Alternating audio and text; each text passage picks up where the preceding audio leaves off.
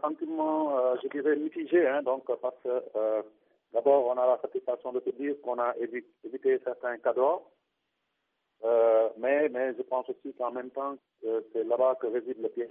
on a un, un groupe très homogène, avec des équipes qui se tiennent de près. Et donc, si on est pris par le péché de l'excès de confiance, on est mort dans ce groupe-là. Il faudra batailler pour euh, se sortir de les équipes se tiennent de près. Euh, donc, euh, quelque part, la donne reste la même pour nous, c'est-à-dire nous avons des équipes qui sont mieux placées que nous pour la plupart.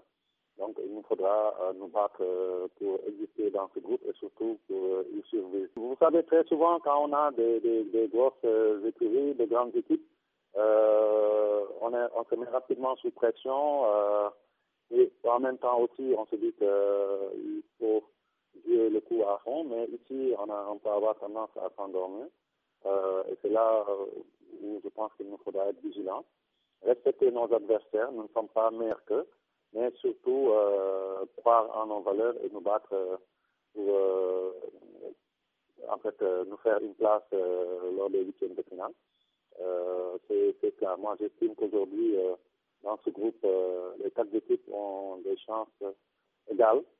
Et nous, avec nos valeurs, nous essaierons de prendre les deux places pour le train de huitième.